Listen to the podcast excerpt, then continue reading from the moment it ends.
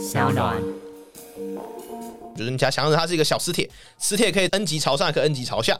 那你会想说，那我在测量之前，n 级总得朝上或朝下吧？哎，对但答案是不是？它就不朝任何地方。，no，不是，可是这个就你看，明真听懂了，然后我们就会发出一种很狐疑的表情。我一定我我觉得这很正常，因为你不被量子力学所惊叹到，代表你不理解它，就对了。啊，科技创新娱乐，各种新奇有趣都在宝博朋友说。嘿，你听宝博朋友说了吗？Hello，欢迎来到宝博朋友说，我是葛如君宝博士。哎呀，这一集的录音时间呢是二月四号，二零二一年播出的时间呢是二月十号的小年夜啊哈，在这边跟大家拜个早年，祝大家新年快乐！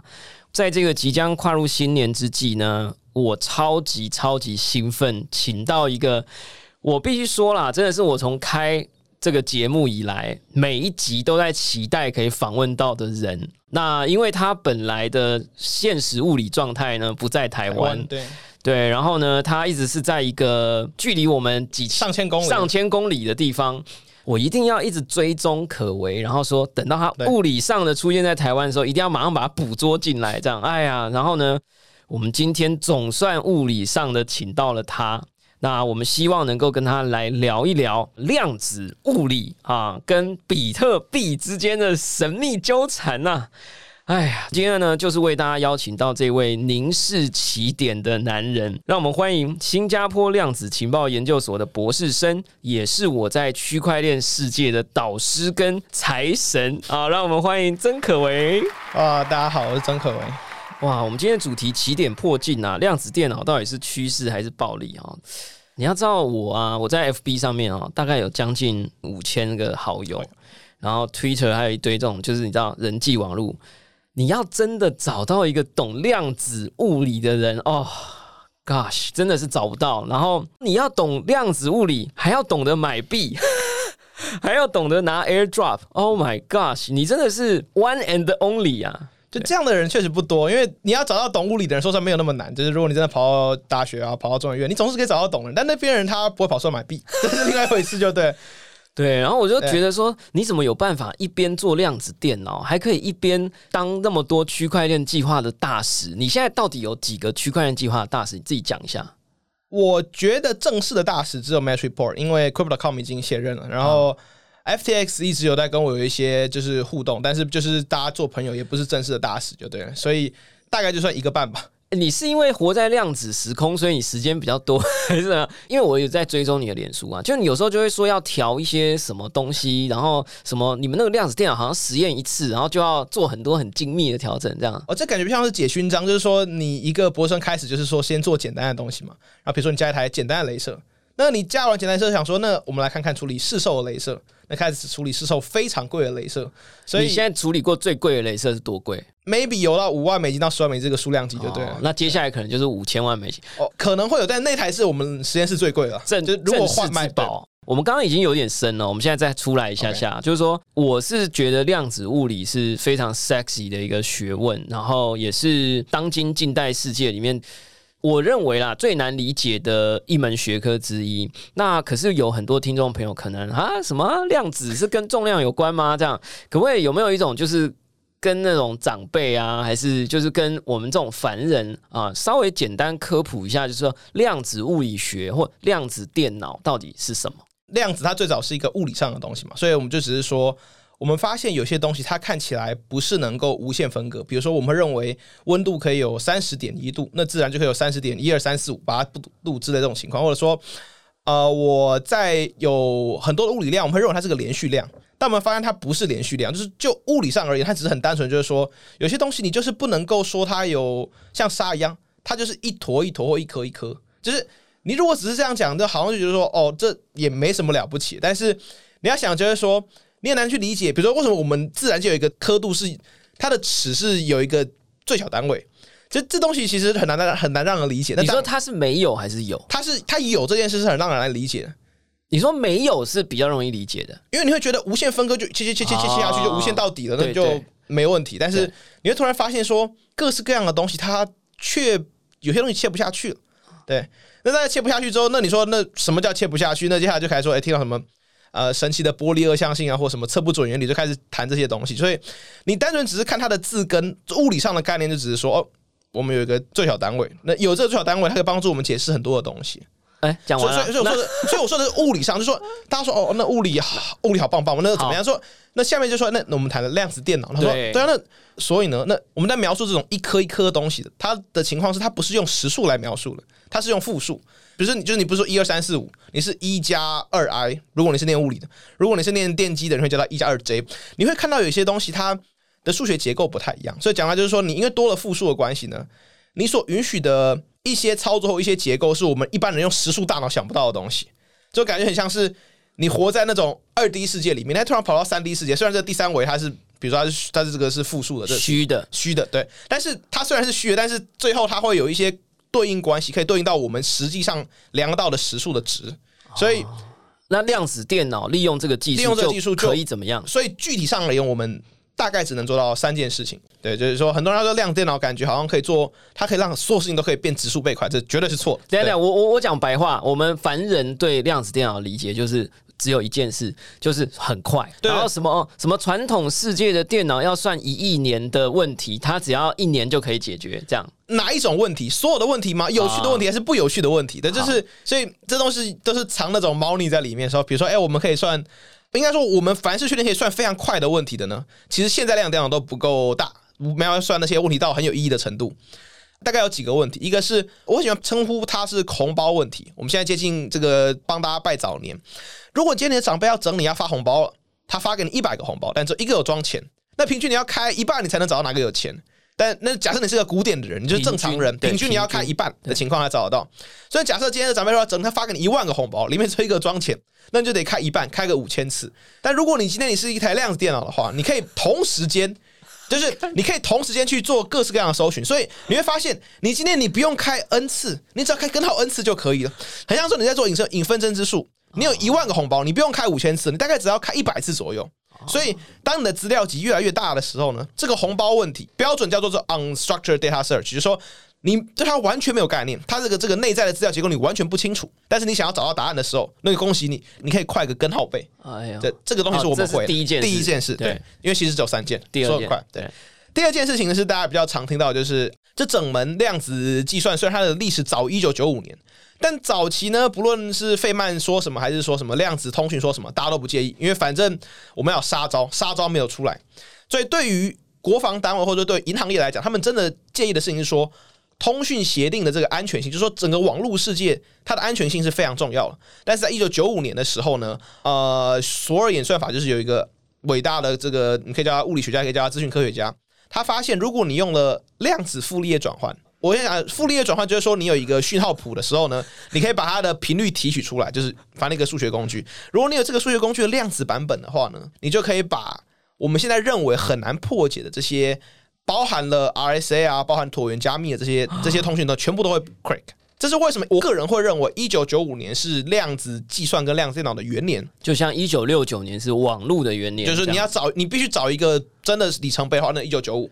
哎，那所以听众朋友待会就要注意了哈，这跟我们比特币币价有关哦，因为比特币跟以太坊应该都是椭圆加密演算法。应该说绝大多数都是。对，哎，这个我们等一下讲。好，那第三件事情，第三件事情就是说，跟矩阵有关系，就是我们现在在想说，哎，我们如果有一个 a 这个矩阵乘上这个 x 这个向量，它会等于 b。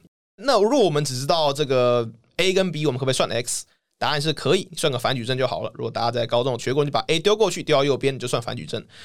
哇，但这个东西它算起来很慢。如果你的矩阵非常大的话，这非常不方便。所以量子电脑就说：“哎、我们可以很快的去提取这些个矩阵。我们不是把这个矩阵的每一个项都算出来，我们是不是可以提取出这个这个矩阵的一些性质的话呢？那我们就可以很快的算出，比如说线性回归啊，或者是一些机器学习用到的东西。因为讲白了，只要你会算反矩阵，我们都知道离散数学这个矩阵的东西就是整个机器学习的根基。所以为什么这最近有最近五年可能量子机器学习之所以起来，全部就是奠基于这个问题三，就是我们可以很快算反矩阵。那 AlphaGo 现在就号称突破什么蛋白质演算，它已经开始在用量子计哦，算那个没有，那没有关系，没有没有没有关系，没有，那完全没关系。哦，我觉得我们今天一次在开始节目的十分钟内，我们就解锁了了无数成就啊，包含傅立叶转换这五个字呢，哈，出现在我们的节目里。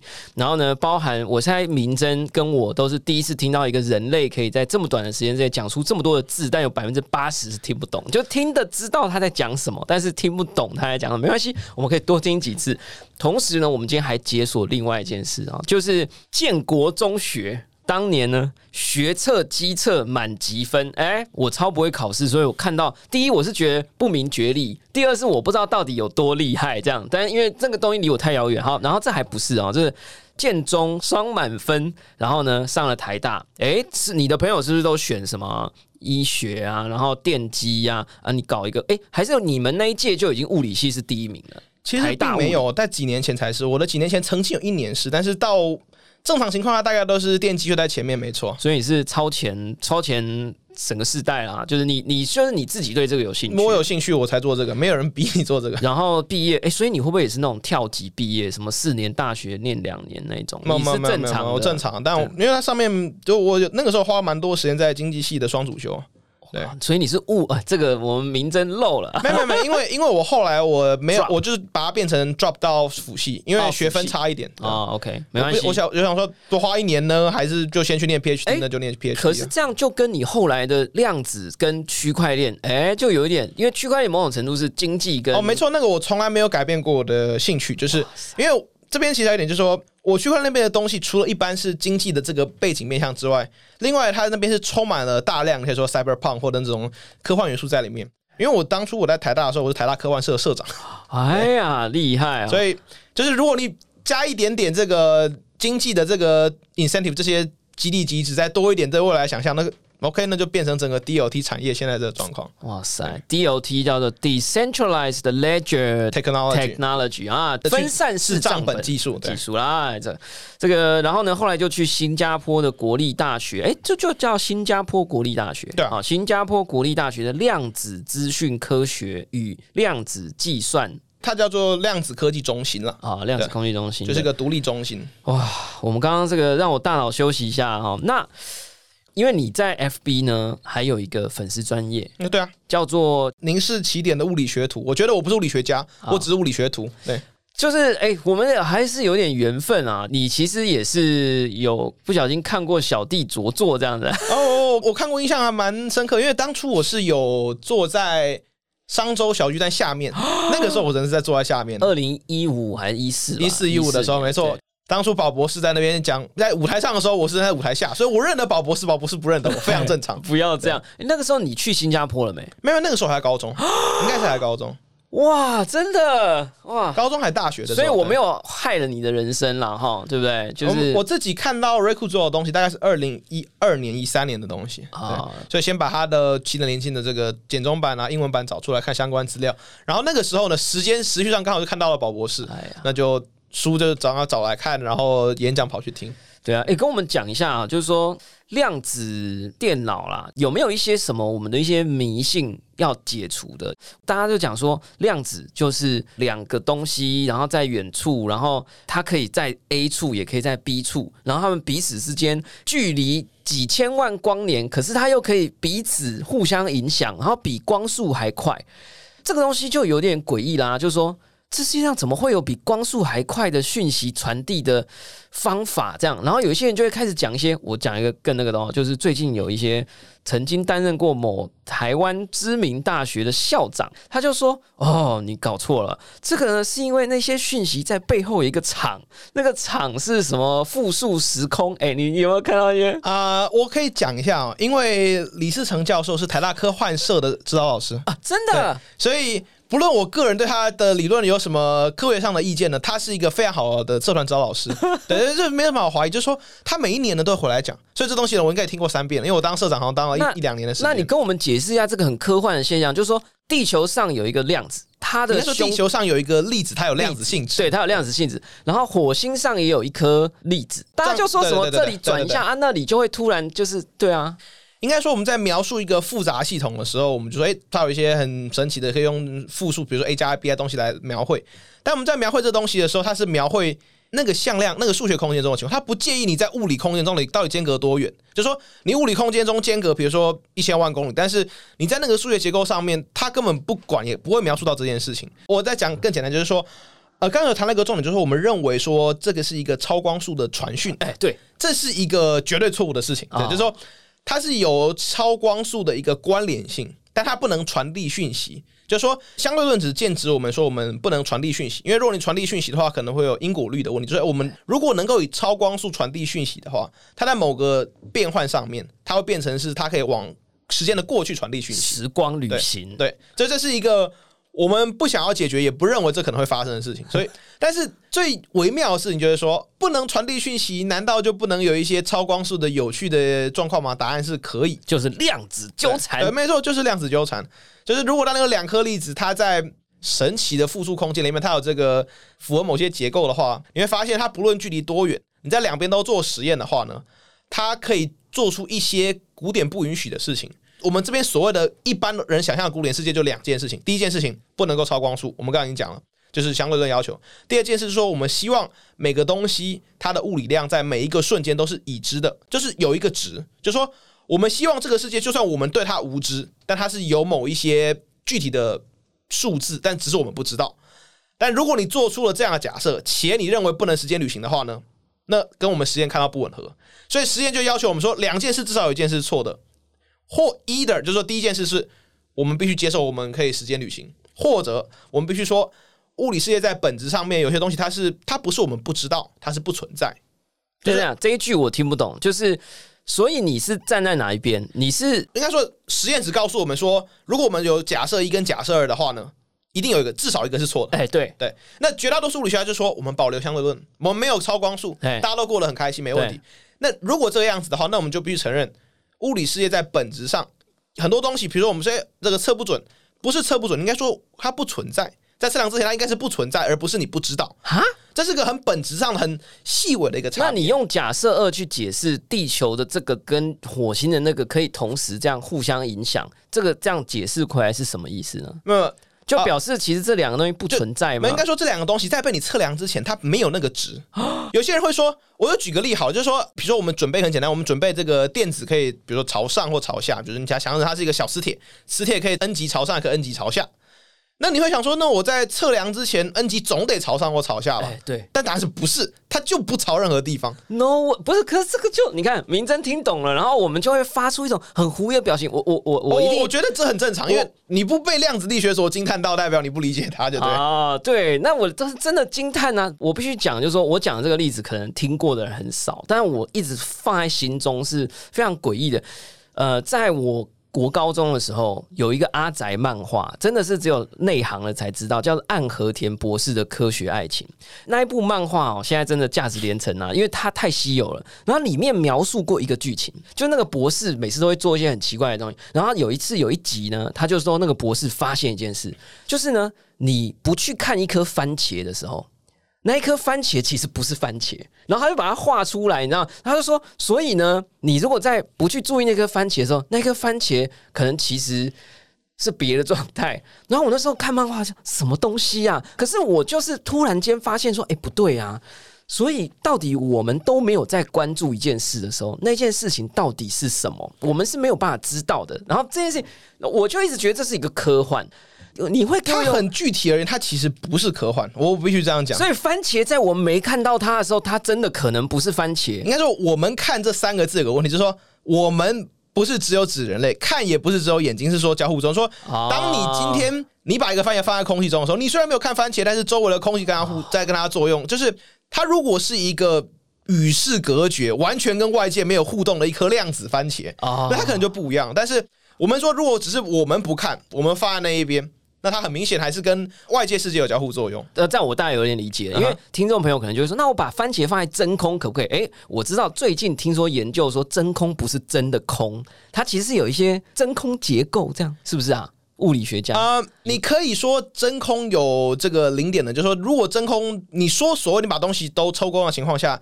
它还是会有一些能量在那边，对，但是我们的能量也不能提取，就对。但是它就在了，对对对，就是说，就所以那一颗番茄已经被我观测。我我觉得这样讲不正确，就是说它的观测是它必须跟其他那一些比如说我们知道真正存在的粒子，而不是那些真空的那些降落场来做互动。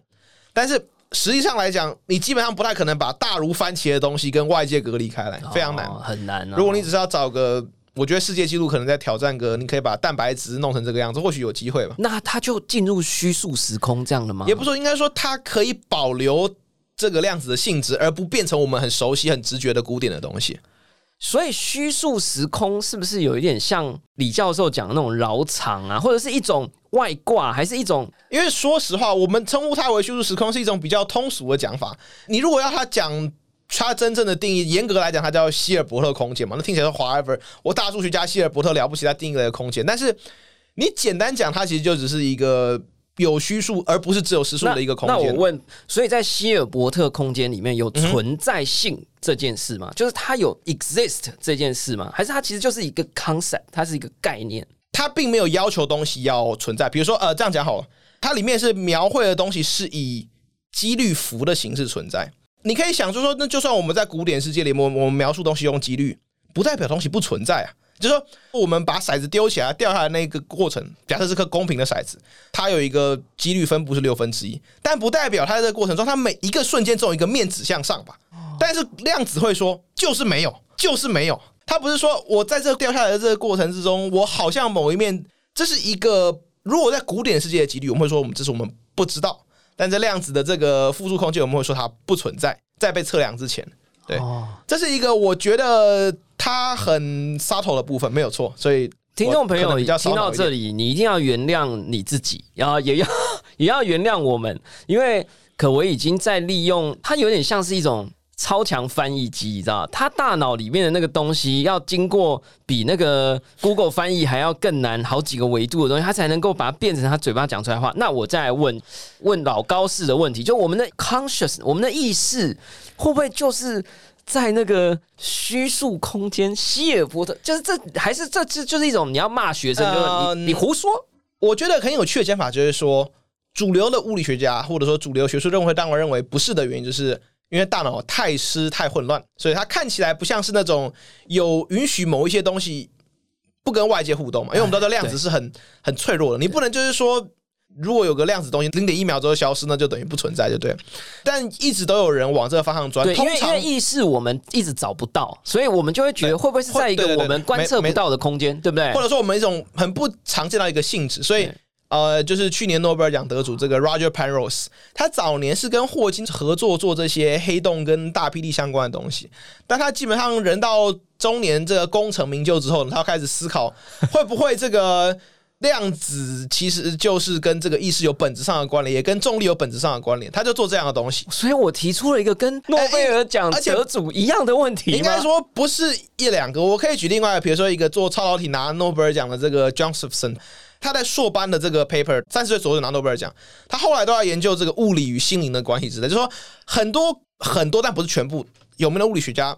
他都会思考这方面的问题，但会不会一路偏到 Penrose 这个情况，那就不一定。但我可以举出几个确实是这样子的人。所以你其实就刚刚你讲的两个假设，你要么同意 A，要么同意 B，、就是那个时光旅行啊，不行的话，那你另外一个成立的几率就是物理性质不存。在，所以你是站在第二重假设，所以你否定未来人的存在，对不对？不不，就我不是不承认，是说，是说你在做很多的东西的时候，它的性质是不存在，而不是你不知道。如果你说时光机只能够回到时光机被创造那一瞬间，那就只是代表我们还没创造出时光机而已，这不构成反驳。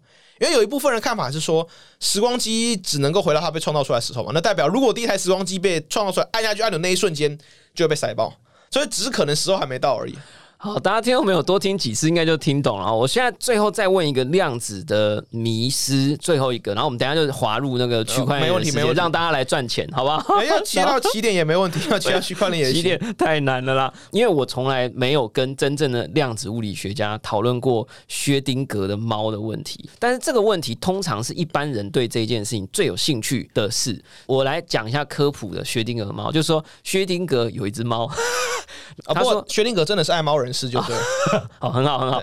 然后呢，他有一个思想实验，就是说，如果我有一个盒子，然后我上面有一个毒气阀，然后呢，我把猫放进去，哎，这个没有伤害任何动物，这是一个思想实验。他是说把这只猫关进去，这个盒子是看不见里面的。然后它是怎么样？我不知道这个毒气有开还是没开。然后反正总之在某一种条件之下，他说在量子的学说里头，这一只猫是既存在又不存在。然后我们就会觉得说，所以有些东西。它可能既是活的，又是死的，我就会觉得这跟多重宇宙啊，比如说我跟我的呃女朋友、男朋友分手了，可是有另外一个宇宙，它可能就我们既分手又既没有分手。然后我还看过一个美剧叫《Deaths》，这种东西很科幻，我们这样是不是一种很不学术、应该被纠正的事情？我觉得倒是不至于的，理由是。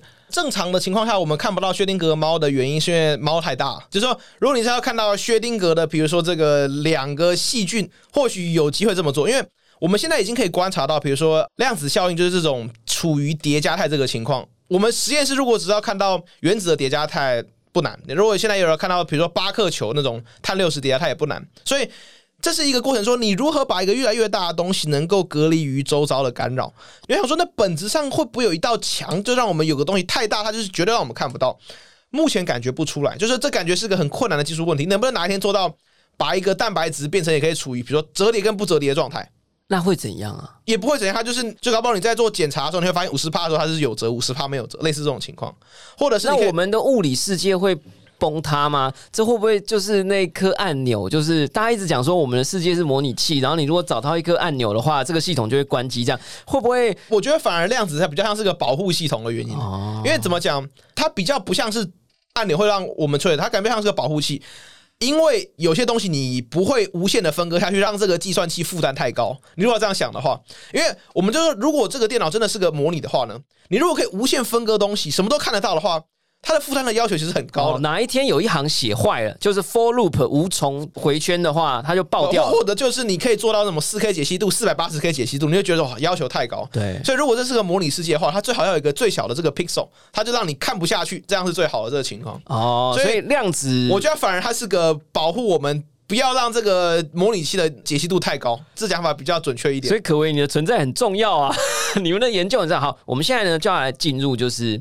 我们很多人都说，比特币在二零零九年，比特币网络区块链网络上线的时候，它的这个公司要啦，它的演算法啦，是有很多的加密技术在里头，然后来确保这个信任是可以被传递、可以被建立，而且不可篡改啊，对吧？然后呢，就一直有一个，你说到 Quora 或者到那种就是国外那种问答网站，或者是呃 Reddit，都会经常看到这种讨论，就是说，如果它是一个加密。它就应该一定有一个破解的方式，只是难度跟时间的问题。然后呢，大家就会说，比特币用的椭圆加密演算法跟这个 SHA three 啊，SHA three，然后什么这样，现在好像很厉害啊。因为现代的电脑，你说要用暴力演算啦，或什么去试，就有点像你自己，你的家人把一个东西锁起来了，他用密码锁一到九啊，一到九，一到九，就是你就试很多次嘛，那九百九十九次，你一定有一个会中嘛。可是这些加密演算法好像很强，所以没有办法破解。但是大家就会讲说，我们如果出现一个懂得利用量子电脑的人，区块链大师，哎，然后呢，他知道说量子电脑有可能可以逆算回去。我就只问最简单的中本聪，他不是有一个公钥吗？然后那个地址里面不是有一个？三万六千颗比特币吗？比特币有个基本上，就是说，它如果你没有花，你没有在那个地址花出过那笔钱的话呢，我们只看到你的地址，我们是看不到你的公钥了。对，所以假设中本聪那个东西，他永远只收钱，他从来没有花过，那恭喜，那还是安全的，哦，还是安全的。他如果他曾经拿过那个地址，曾经签发过出去的话。就是他如果曾经用那个地址花过钱的话呢，那就变得不安全。好了，那那那我好了，我我我假设我的比特币地址我有花过啊，然后呢，通常它是绝对安全的，对，因为我只会让你看到我的公钥，就有点像只看到你的 email 账号，对，可是他不知道你的密码。那要破解你的密码的人就要一直试嘛，一直试啊。可是那个密码超级长的，可能两百五十六个英文字母加数字这样。然后可是现代的电脑要去一个一个踹，可能要踹个两百万年这样。然后有人就说。量子电脑，哎，刚刚有讲了三个特性嘛，有一个特性就是很快，所以我就是要问一个问题，就是请问量子电脑是不是有可能破解比特币它本身的这个安全跟加密的性质？一定是可以，但是这个不用怀疑，就对了。啊，我跟你讲，我本来的就是因为我知道 Quora 上面有看到一个答案，我觉得不错。他说可以，但是第一是量子电脑现在写程式的方法。还有它运作的环境，跟我们现代世界的电脑，跟什么 TCP/IP 啊，跟什么还是有一段差距。所以他要写出这个城市，这是第一个难点。第二个，他要写出这个城市还要连上区块链网络，这是第二个难点。还有第三件事情是我觉得最难的，就是说你要掌握这个技术，而且你还要选中比特币这个系统来破解它，而不是选择去破解白宫的那颗可口可乐的按钮，或者是呃花旗银行的加密技术。因为理论上你掌握这个能力，你可以破解全世界所有的电脑的加密系统。那你。为什么要选择一个这么脆弱、market cap 只有一兆美金的东西？你为什么不去锁定十兆或一百兆美金来偷啊？这是我的三个回答，请老师校正一下。我觉得第一点是说，我们刚刚那个迷思解决过，量子计算它不会让所有的东西都变快，它只会让一些问题变快。刚刚那三个问题，但是其中一个能够解决这个 RSA 解决椭圆加密是刚好不巧，好巧不巧其中一个，所以我们可以肯定这是可以的。是，然后。不同的编码方式那不重要，因为那个只是实验上的细节。我们说，假设有完美的东西，我们只要能够从古典电脑上面把这个公钥找出来，把它转译成让电脑可以理解语言。所以，问题一跟问这个问题二，我不认为那是一个真正的问题。就是，所以我刚刚讲的三个难点，前两个都不构成困难啦。电脑电脑是有可能做到的，有可能，而且确做到。那所以，真的重要就是说。他干嘛要做这件事？就是他能做的事很多，赚钱呢。对对对，应该说有人，大家不是说现在巨金的账号已经有一千个吗？没错没错，你拿那一千个巨金，巨金就是有很多比特币的人。我我觉得比较想这样讲，原因是至少在银行跟在这个比如说国防系统上面，它确实都很高的价值，但它并不是恒久的价。就这样讲，或许有些秘密可以保留几十年都有价值，但是今天银行它可以说，哎，比如说我们现在通过了这个后量子密码的这个演算法了。我们找到一些做法是可以抗量子计算，那我们就升级啊。那接下来大家就不用担心，以后旧的账户资料被看到没关系，反正我们不承认它有价值。哦，对。那或许现在的话呢，情报人员搞不好早就已经用量后量子计算的东西，可能是这个样子。因为有一些是已经，他还没有让 Google 直接去选某一套。但如果你是自己有做加密的话，你可以选择用那种一些已知的抗量子计算的这些后量子计算的这些演算法是已经存在。所以量子计算它不是可以破解所有的这个加密方法，不是，它只是刚好可以破解一个我们常用跟好用的。那所以啦，我们收敛回这个答案，请问量子电脑的技术是不是会让比特币的系统变得比较不安全？如果它不做升级的话，这是一个长远的隐忧。那到底多长？我觉得长远这件事，这东西就会不会你明天一觉醒来，你突然有突破，这个长远突然就变成二十四小时了，对不对？我觉得这个长远的话，我个人的答案是大于二零三零年，就对我会认为大于十年，大于十年啊！哎，这个时间点很好，应该是说。至少就我的理解是这样，会不会比如说这个美国又有一个量子版本的曼哈顿计划？不过他如果真的做出来，他也不会先去搞比特币，他会先去搞其他国家的那个通讯系统，就对。哎，对啊，因为如果你很明显你看得到中本聪的钱包动了，这两个可能一个是中本聪回来，一个就是他私下被不知道哪一个可以破 RSA 的量子电脑就搞定了，就这是两个可能嘛？哎，那科幻一下，假设真的动了。你会先猜是哪一边？我会算时间呢，就是啊，如果是几年？对，如果如果今年就是比如说公元二零四五年，那我大概觉得大概中本聪真的挂了，那可能是哪一个国家真的把这件事搞出来？那那个时候你就会把你全部的比特币卖掉吗？如果比特币系统还没有更新，我觉得这是个很大隐忧，因为它没有。它没有抗量子，哎，他没有抗量子之外，他他感觉不出有一个可以往那个方向升级的感觉。因为你可以说以太坊基金会还是有认真在开发，很多基金会都是在开发情况，但是比特币是一个，你看一个非常保守的这个网络升级的这个情况，所以你要说服大家去改整个千张系统做这种事情。感觉以数位黄金来讲，就是尽可能以不动为动，那这就很大麻烦。可是最近好像有升级一个版本的样子，你有注意到？你说有升级，想要可以支援智能合约，好像有。但是我说要做改私钥这件形式这件事情，除非中本聪自己跳出来，那大概大家就会怕。哎，这一集真的太重要了，因为我们上一集请到那个黄耀文啊，When 他在七十集的时候呢，是我这七十集以来最信任比特币的。他甚至讲出说比特币五千年这样，然后你知道我就是那种嗯，真的吗？然后他讲了一个逻辑给我，我买单。那个时候他说，因为所有的东西只要有人用，他就会不断的修正解决问题。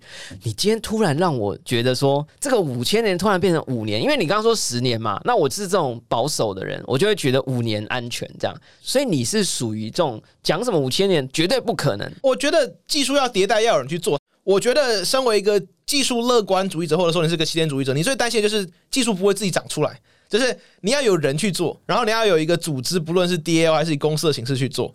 那在这个情况下面，你不能说，我们觉得，比如说假设今年这个我们找到了抗量子计算的这个演算法，而且不仅是演算法，是连 code 都写好，执不执行？那你接下来就要去做个，比如说 BIP 多少多少，然后强迫所有人去改签章。那问题又很麻烦，你要改签章呢？那请问那些？挂掉的人或者是消失的人，他的签章你是要作废吗？他要按一下就对了，就是你必须要换了，因为如果你不换，等于他是卡在旧系统，就有点像旧账号的感觉啦。而且重点是，除非你就说，哎，我们到某个时候。不动的人全部充公，那这种做法，对，你也可以，你也可以这样做。那这样很简单，那就直接把创世区块前面东西都全部拿掉，全部充公，不错啊。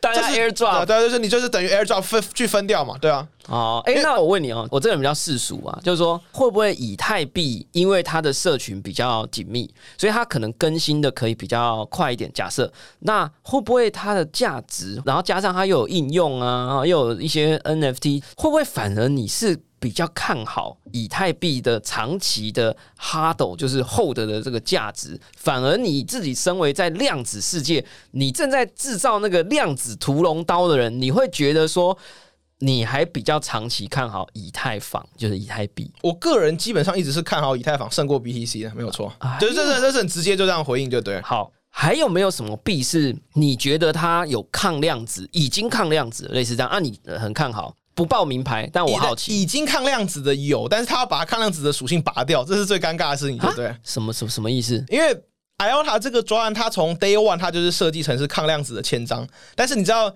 用那种比较新的技术呢，使用者体验就不会很好啊。所以在运行了两三年之后，大家想就是说。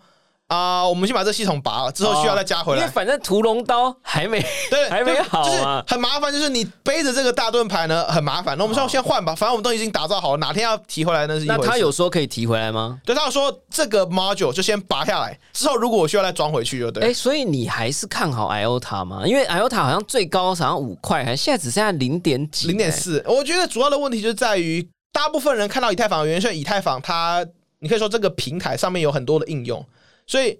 平台这个 protocol layer 的发展一定是很缓慢的，跟应用层的发展，你应用层呢可以两个月就一个故事，一两周就一个故事，但你在平台这个券后的是这个 protocol layer 上面，这是比较慢，所以我个人是没有改变过我的乐观，但是我知道它很慢，这是这是要再要这个认知就对。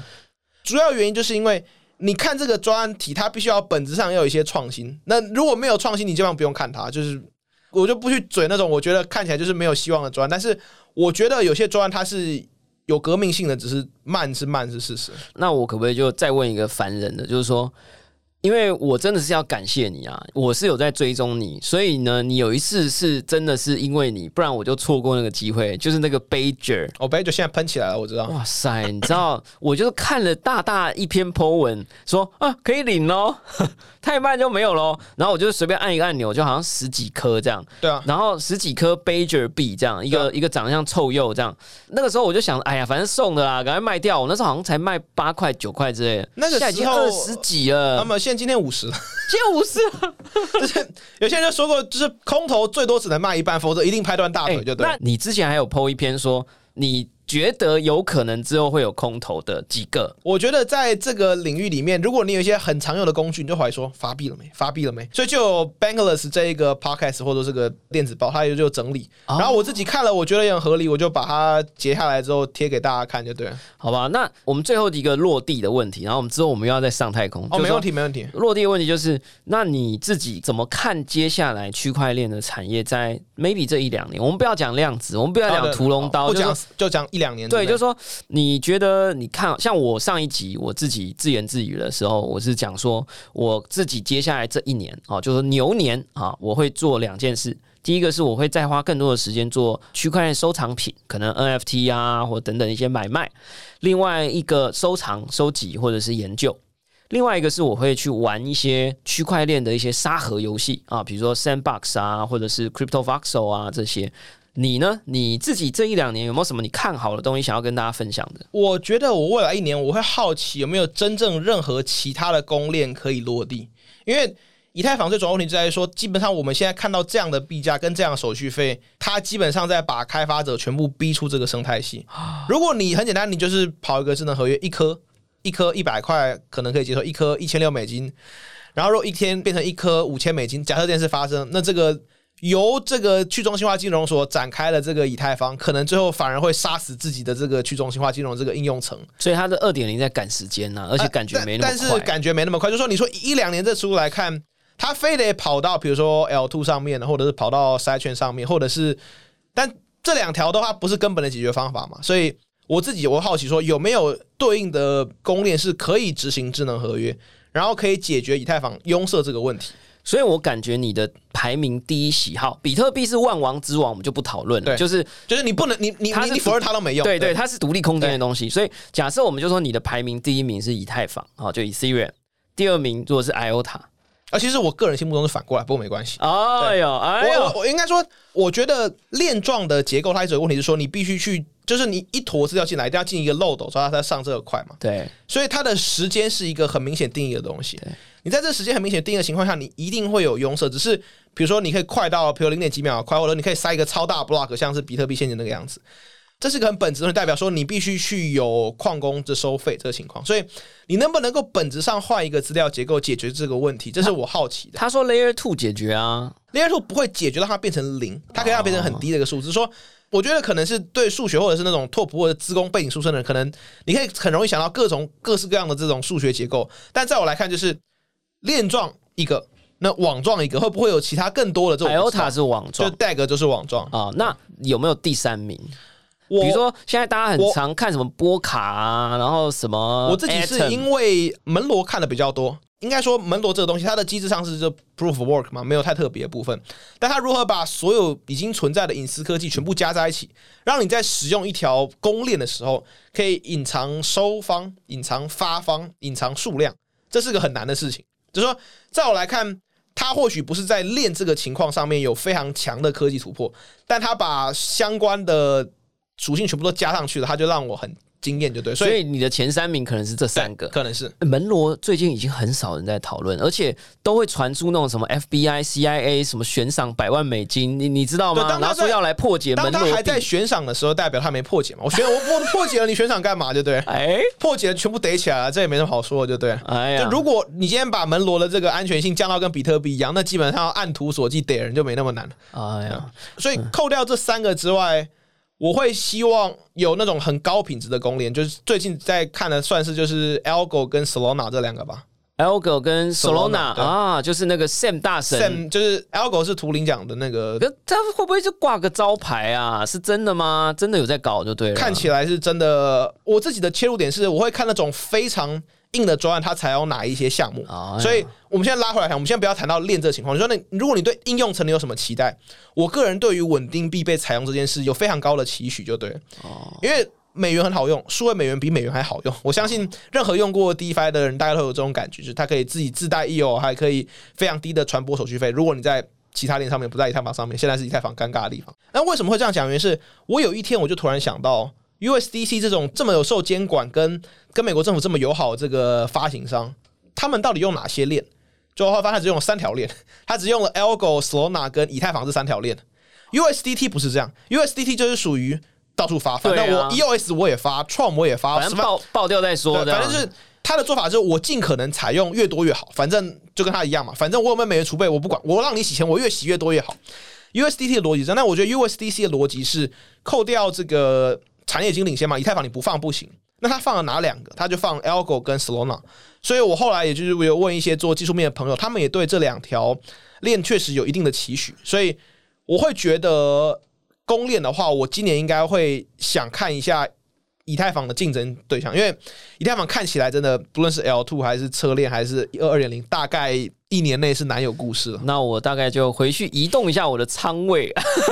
哦，这个这个 no financial advice 嘛，这个都是 podcast 必须讲的，我们本集没有这个任何财务的这个建议啊，也没有接受任何广告费。对对，你刚刚有说你是一个 Matrix Sport 的品牌大使大使品牌大，你跟我们讲一下这是什么好不好？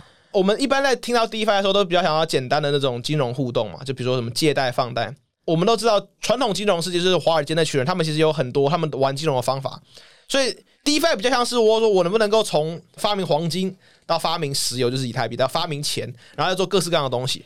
这是一条原生长出来的东西。那会不会有人想要从传统金融进来呢？答案是有。所以 Matrixport 他们的背景呢，比较像是比如说美林银行或者是那种什么港交所人出来，他们就想说，如果我去做这些期权，比如说，诶，有些人看涨，那我就把这些，比如说他愿意付一笔钱，在一千七百美金的时候呢，买下了以太币。对。但是现在以太币只有一千五，所以他愿意付这笔钱给你呢，你就说我赌他不会涨到那么高，那我就拿到这笔钱。所以如果最后没有涨到那么高呢？那我就收到这笔钱。如果涨了的话呢，他就把我的以太币买走，但我还是拿回了 USDC。就是说，他会做那种比较复杂的金融结构产品这种。合约交易跟这种所谓这种有点像什么永啊，续我我我合约期我我权我我举我讲直接就是说，Matrixport 它是比如说做这种双币理财，现在双币理财是比较常在 Binance 上听到，因为 Binance 后来抄了他的东西。双币理财，对，就是说他的做法就是说，当你的价格低于某个价格的时候呢，你就会有一定的执行条件；高于某个价格的时候，有一定的执行条件。然后它就会换成某一种币，对，就是说你可以说 if 低于的时候你会有某个情况，if 高于的时候有某个情况这样子，这也有点像网格吗？也不是网，它其实就是一个 option，它就是一个期权就对了。那它是双币，是我可以指定哪双币这样子，还是一其中一个一定要是稳定币？一般来讲，都是其中一个是稳定币，哦就比如说以太坊跟 USDC，或者是 USDT 跟 BTC 之类这样的情况。好啊，最后啦，因为你是起点科技的信徒啦，哈、啊哈那我算是学徒，哦不不信不信再说，好好这样好好那。这个所谓起点科技是说呢，这个雷库兹威尔博士啊，也是这个 Google 的这个曾经啊，我不知道现在到底是不是啊，一个这个工程总监，然后也是一个发明家、未来预言家，曾经讲说，因为我们的科技会指数的成长，所以它成长的速度会高过于我们人类的想象。根据他的计算，二零二九年会出现超越人脑的电脑，就是所谓强人工智慧。二零四五年呢，电脑会拥有意识，就是说 computer 或我们的 iPhone 会有它自己的 consciousness。我们虽然觉得这件事情很夸张，但是我们的意识确实跟科技开始有越来越多的连接。比如说，我们这个 Neuralink，你身为一个起点的信徒，因为你成立粉丝团，我没有对啊对对对，科技是不是真的会变成科幻？科技是不是会真的会进入一个很难以想象的状态？还是我相信你也知道，这个不管戏骨圈也好啦，台湾啦，任何一个地方都有人在 diss。Kurzweil 就是对对对都在这是 diss 这个起点论。每次像那个《外尔连线》杂志的那个 Kevin Kelly，每次都在嘲笑说什么起点，再说吧。这样，你的立场是怎么样？我觉得时间轴上准不准是一回事，但是说这件事情它不能发生，我觉得不至于。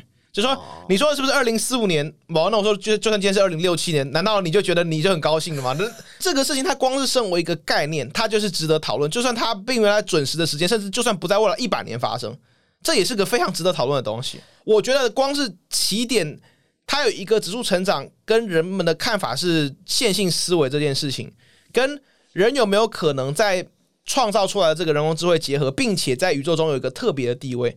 这个样的这个本体论或者说世界观，我觉得就算它今天发生在三零零零年，我们全部都已经挂，但是这不代表这件事它就没有价值。就是说，你可以很世俗的就说我用不到它就是垃圾，那 OK 那也是一种做法，就是说反正如果我挂 r e c o 之后也挂，我们看完那天的东西不重要。但你也可以说它本质上它是很值得讨论的东西。那另外一点就是说，那如果它会延迟，但是没有延迟太多，呢你要怎么准备？这是很具体的一件事情嘛。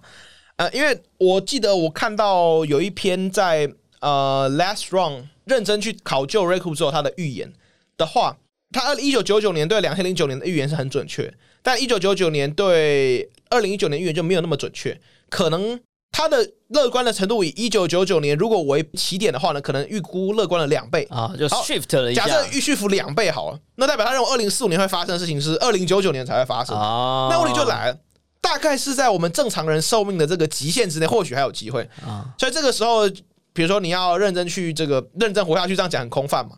比如说关注到有没有办法，比如说让 neural，也不要 neural link，就说你能不能让你的，比如说如果只有 nanobot，你可以让你的这个生理的这个监测变得更好，跟比如说让你的老化的方法能够停止甚至逆转。意识备份，哎，如果能够做到这个 mind uploading，我觉得大概已经到起点了。我 我觉得啊就是二零九九啊，我那时候大概一百一十几岁的感觉哈，感觉我们有可能赶得上末我啦，我可能看能不能赶上末班而且就车算。赶不上末班车，也有一个 B 计划，因为像是 对对，因为这东西像 Peter Thiel，他在当年他也谈过，就是他他在创立这个 PayPal 的时候，他们那个时候九几年的时候就在聊，就说哎、要不要在这个快挂的时候把头给冰起来之类，哦因为美国这种这种那个冷冻科技其实蛮多。哦 Plan B 对了 Plan B 啊，你做法就是说，比如说假设你今天你这个因为持币发大财，比如假设你有这个这个十个 million，那你拨出个八万美金去买一个这个计划，其实还不算太贵。可是有一些非物理性的东西，可能就冰不起来啊！你自己是量子物理学家，你跟我讲冰冰箱有不用，不是冰箱，不是我不不应该说意识它的层次有没有到分子的等级，这是个很有趣。你说或许它只需要神经的这个等级它就够了。哦也就你不用说，我一定要到每一个电子都准确，因为我们也知道嘛，今天就算一些电子或者说一些很微观的东西，它确实变，这跟你的意识没有关，所以我只能说主流的认为意识的尺度没有到达那么低的这个等级，或许只要到蛋白质跟神经就够了。但这个情况下面，确实你可以，你当然不是说直接冰起来，你要先把你的这个协议抽起来，然后用有一些替代液体，让你可以把你东西冰到液态氮。这个情况的话呢，美国确实有一些企业已经运作了，这他们应该是 NGO 已经运作了几十年的时间。那他们做法也很简单，要怎么确保这东西会运作呢？每一个这个 NGO 管理人都是他们之后被冰进去的，真的很像是末日教派咯，就是哦都是已经被冰进去的人的亲属，或者是未来会被冰进去的人来担任那个 NGO 相关营运的人员。那这样就是自己吃自己的狗食，对对对对我自己创造出来的东西，我们的人敢用啊对，啊！我说我们敢用，所以所以所以这样其实也不麻烦。就是说，如果你如果你觉得起点临近，你很不幸压不到最后一班，那没关系，你就休息一下，搞不好有有人把你摇起来就对，好这是这种做法就对。如果听完今天的节目呢，你对区块链的市场有兴趣啊，欢迎呢这个第一步，我通常推荐大家的第一步，你曾经也推荐，但你现在不是大使，就那个 crypto.com，.com 因为它可以用刷卡买以太币什么，我觉得还蛮方便。我自己是用这个在定期定额。好啦，非常感谢大家收听我们今天的宝博朋友说，我是葛如君宝博士。如果你也喜欢量子的世界，千万不要错过可为的各种文章或者影像。你也可以到 Facebook 上面搜寻“凝视起点”的物理学图，里头有各式各样新奇有趣的事情哦。除了按赞跟关注可为之外，也欢迎你订阅我们的节目，下一集就会自动送上给你哦。如果你想要收听无修正的节目，有可能会不定期的出现在 Clubhouse 哦，欢迎关注宝博士，我的账号呢是 D。A A A B，好不好？不论你是在 Apple Podcast、Spotify、商岸、YouTube 或者其他平台听到我们的节目，欢迎给我们五颗星的评价、喜欢、留言或者按下小铃铛追踪订阅。我们下次空中见喽，拜拜。